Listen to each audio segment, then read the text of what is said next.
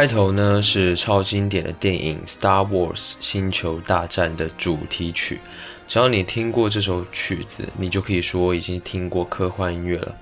然而，我想又有谁没有听说过这首乐曲呢？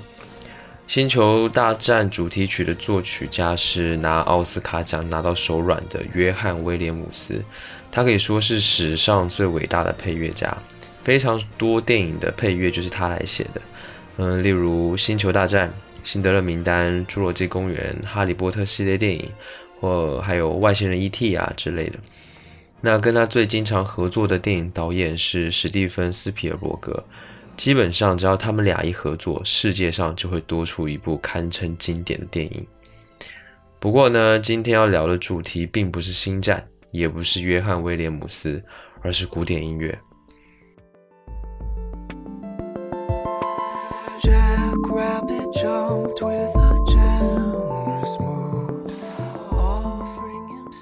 你可能会听过很多像《星球大战》配乐之类的一些科幻音乐，或者说是太空音乐。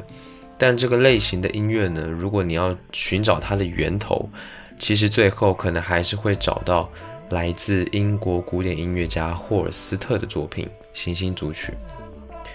嗯，我上一次在外播音室聊古典音乐的是聊的拉赫玛尼诺夫。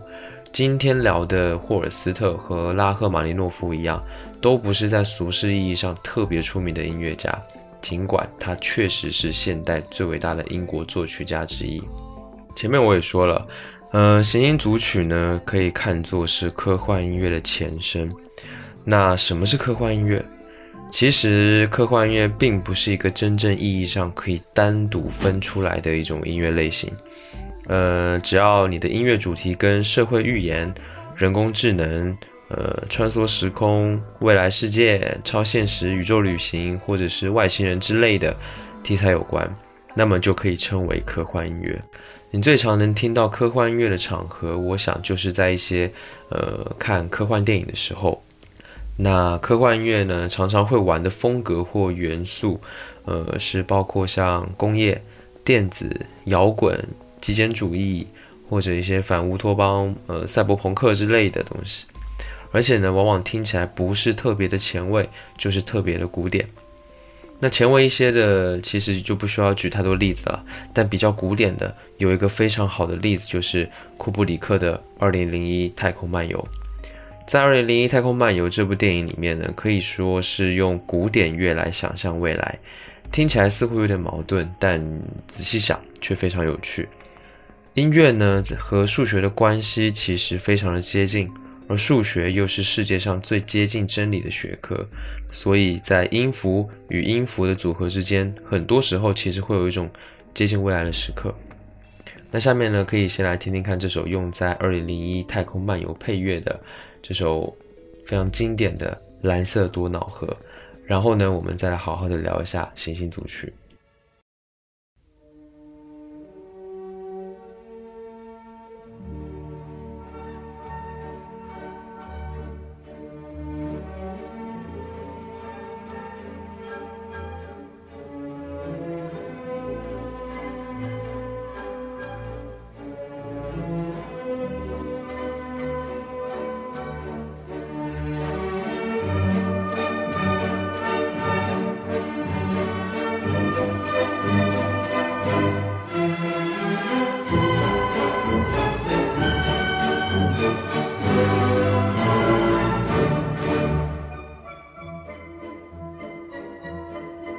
Música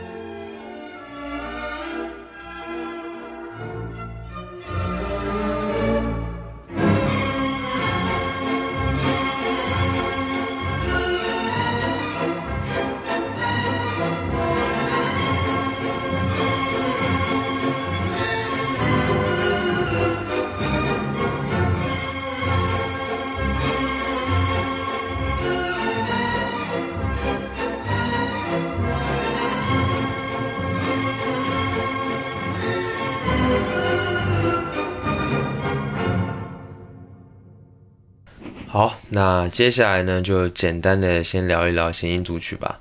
在我看来呢，行星组曲是人类历史上第一部真正将音乐创作的眼光投向宇宙的作品。所以呢，我认为可以把这组乐曲看作是科幻音乐的前身。行星组曲创作于一九一四年到一九一六年，是一部分为七段的大型管弦乐作品。这七段乐曲都以太阳系中的行星为名。作者霍尔斯特他还给呃每一段的乐曲名加了非常有意思的副标题。例如第一章火星，它的副标题是战争使者；第五章土星，它的副标题是老年使者。嗯，光听这个副标题，大概都能感觉得出接下来的乐曲会是一个什么样的感觉。那这组作品怎么说呢？当时听的时候给我的震撼还是蛮大的，因为它确确实实把外太空那种浩瀚、静谧和宏大给表现出来了。但是呢，每个部分又很有它自己的一个特色，在那时候也很难想象能够有以外太空为主题的古典音乐。那其实多说无益，接下来呢，就让我们一首一首的来听一下这组行星组曲。我会稍微简单介绍一下每一首曲子的乐曲的特点，但重点还在于你要去认真去听。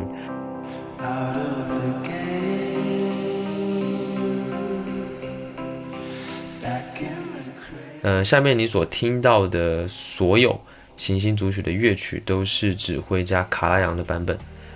呃，为什么专门要提到说是这一个特定的版本呢？其实解释一下，就是说听古典音乐呢，实际上是一件非常讲究的事情。如果要能专业的去欣赏古典音乐，还是有一定的门槛。呃，我其实也不是很专业啊，只能说知道一点点的皮毛，但还是可以大概的说一下吧。一般听古典音乐，你可以从和声、旋律、结构，或者是肢体。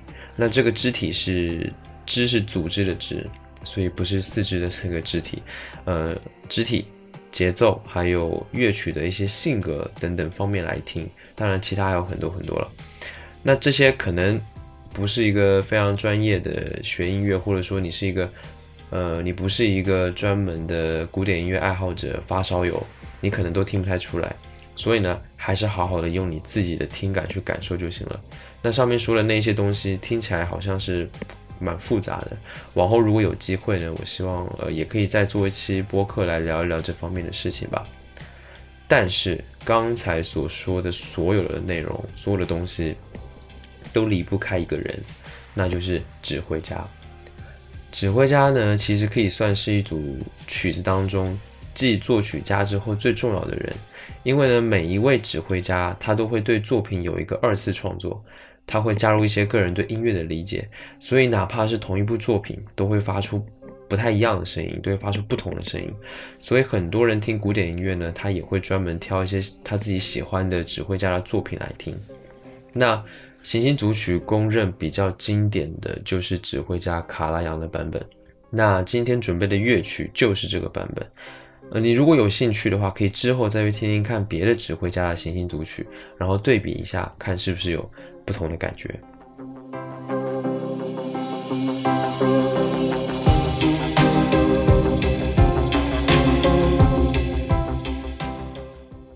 听完之后，我会来总结一下这部行星组曲最让我觉得敬佩跟最有意义的地方吧。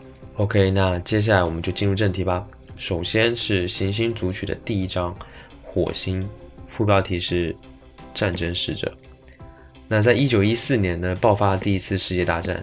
那这一首《火星》就是在爆发的前夕所完成的，所以当时还有很多人认为这是一首战争预言曲。那这首乐曲当中有蛮横的弓弦乐器、咄咄逼人的定音鼓、雄壮冷峻的铜管。那这些音色和旋律呢，一起营造出一种不祥的气氛，加上又用上了进行曲风格的行军节奏，所以呢，就给人一种大战就要开始的感觉，嗯，让人非常的紧张。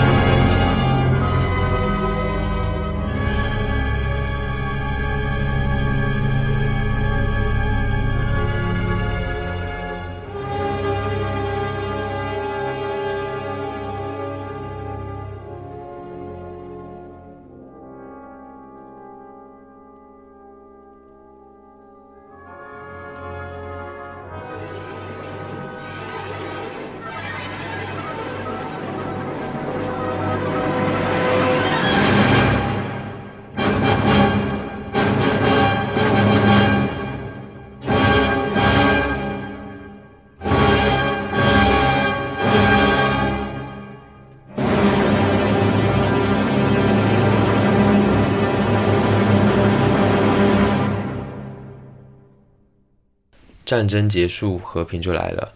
第二章呢是金星，副标题是和平使者。那金星这一章呢是宁静而且安谧的，在经过一段安静的和声旋律之后，小提琴会单独站上结束了的尘嚣战场，独奏出辟人心脾的和平。在经过火星的刺激之后，金星就让人特别的舒缓。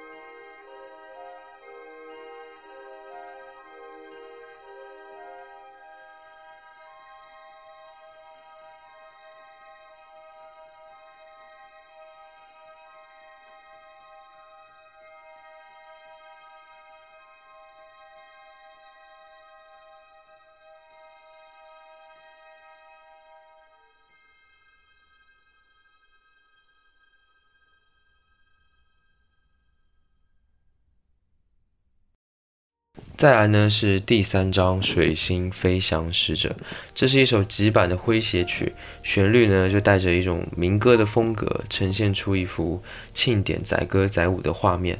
所以呢，到了这一首，气氛就会变得活泼轻松很多。那如果你仔细听一听木管组，会发现他们的音色变换非常紧凑，而且非常的灵活。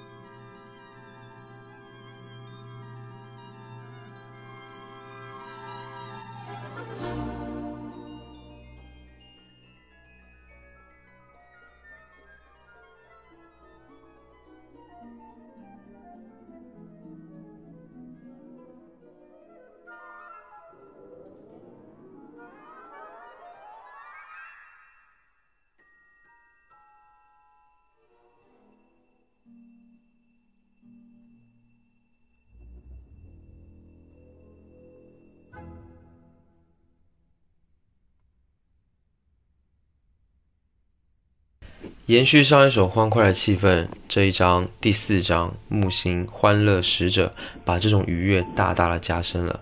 那这一章最大的特征就是它的篇幅更长了，而且你可以听得出来这一章乐曲的构思非常宏大。其中最有意思的是弦乐组全体一起演奏，而且带着民间舞曲旋律的那个段落。那一提、二提、中提、大提的四个声部同度演奏，让这个旋律非常的温暖、有张力，充满了舞蹈的力量。那木星呢，实际上就是一段欢乐颂歌了，就应该边听边跳舞，就给人一种这样子的感觉。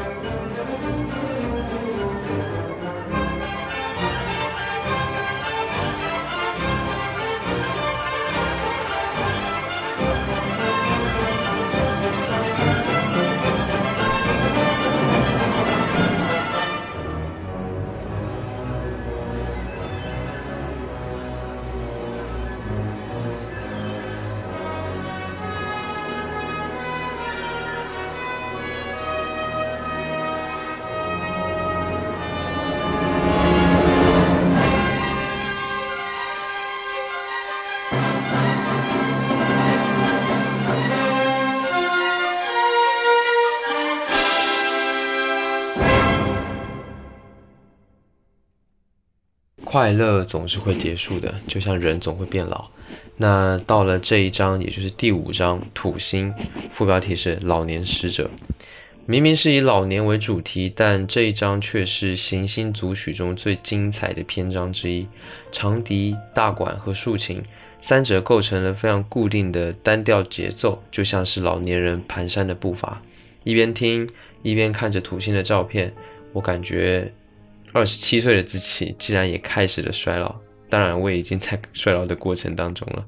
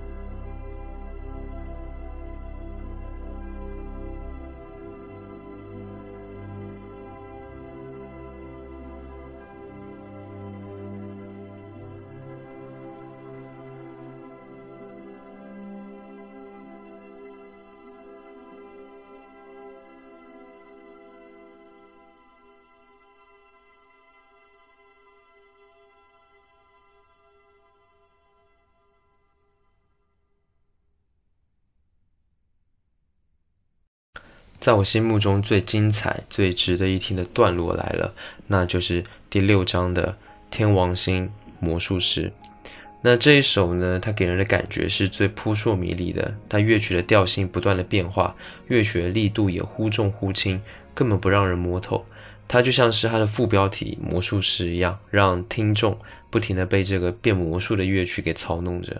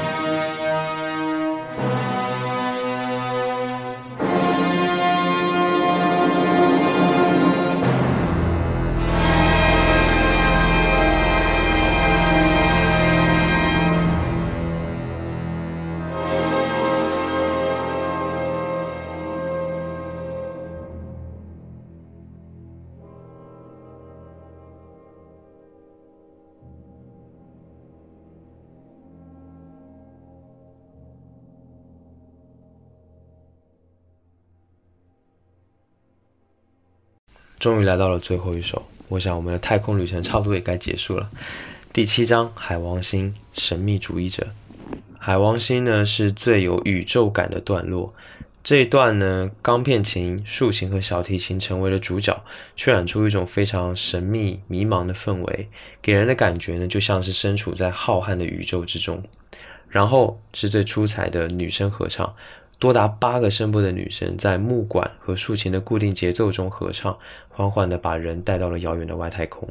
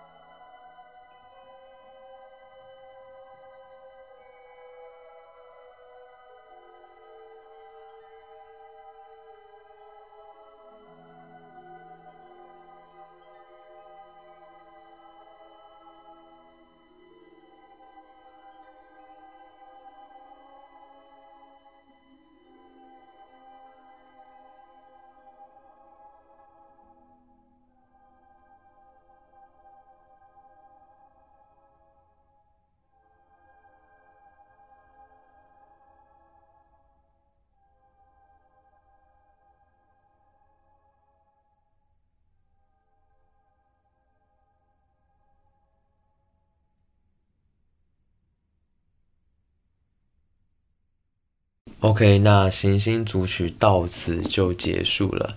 有些人呢，他会发现，呃，怎么没有冥王星啊？那不是因为冥王星被踢出了行星的行列，所以就没把冥王星的曲子放进来的，而是因为呢，在当时的一九一四年到一九一六年间，人们其实还没有发现冥王星，那霍尔斯特当然也不可能写出来了。呃，这可以也可以说是一个非常有趣的巧合吧。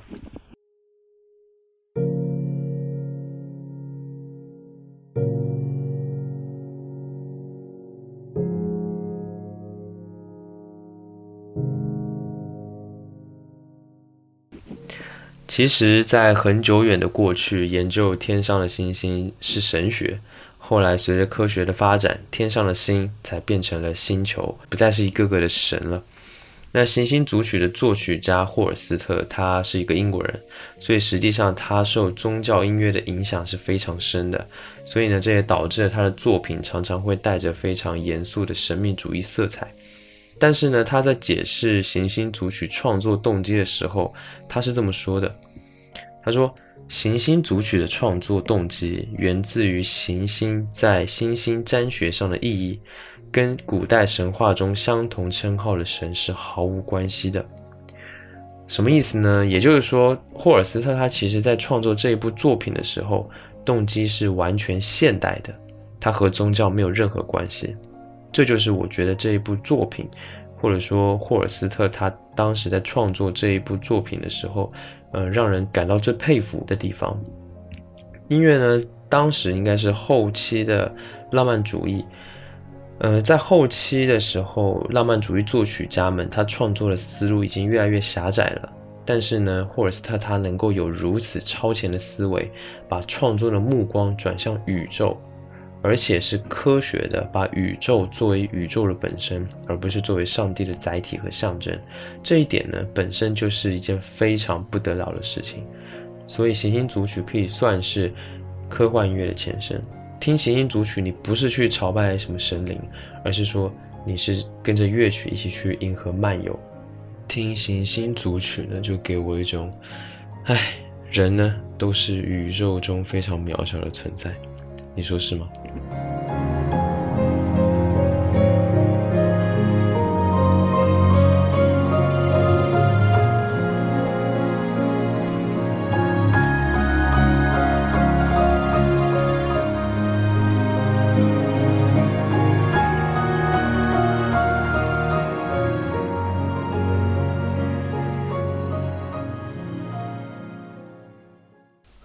最后呢，就用一首我非常喜欢的希腊音乐家范吉蒂斯的作品《Memories of Grain》来做结束吧。范吉蒂斯呢，曾经为《银翼杀手》《火之战车》做过电影配乐，并且凭借着《火之战车》的配乐赢得了奥斯卡最佳电影歌曲奖。那接下来这一首《Memories of Grain》就是用在《银翼杀手》当中的配乐。那么这期 Vibration 外播音室就到这里结束了，感谢你的收听。不论你有什么样的感受或者意见，或者你有什么想听我聊一聊的话题，都欢迎你在下方留言，我都会查看并且一一回复。期待下周见面，分享更多好音乐给你，拜拜。